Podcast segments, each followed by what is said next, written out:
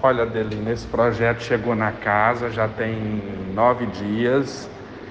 Esse projeto estava na comissão, no qual o vereador Francisco Tomás era o relator, né, e também o Eldorando Júnior era o presidente da comissão. Esse projeto estava aguardando parecer. De início, né, os vereadores é, Boró ele apresentou uma emenda nesse projeto que pede 165 mil reais, 110 mil seria do transporte público e 50 mil seria para é, o subsídio para o transporte, para garantir né, o transporte dos alunos do IFTM e também da UFO, também da, da UENG. Então, esse projeto chegou na casa, muita repercussão, discussão devido ao, ao aumento.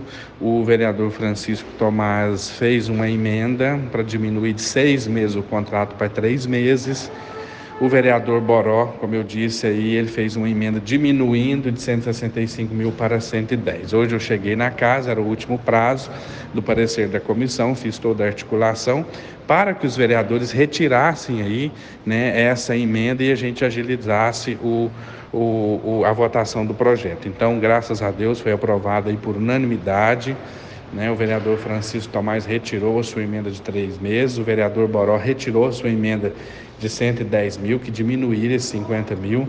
Todos os vereadores nós entendemos que isso poderia prejudicar o transporte público da nossa cidade e também os alunos do IFTM, que não é o que a gente quer. Né? Então, desde o início, nós é, lutamos para poder aprovar com agilidade aí esse projeto hoje do subsídio do transporte público.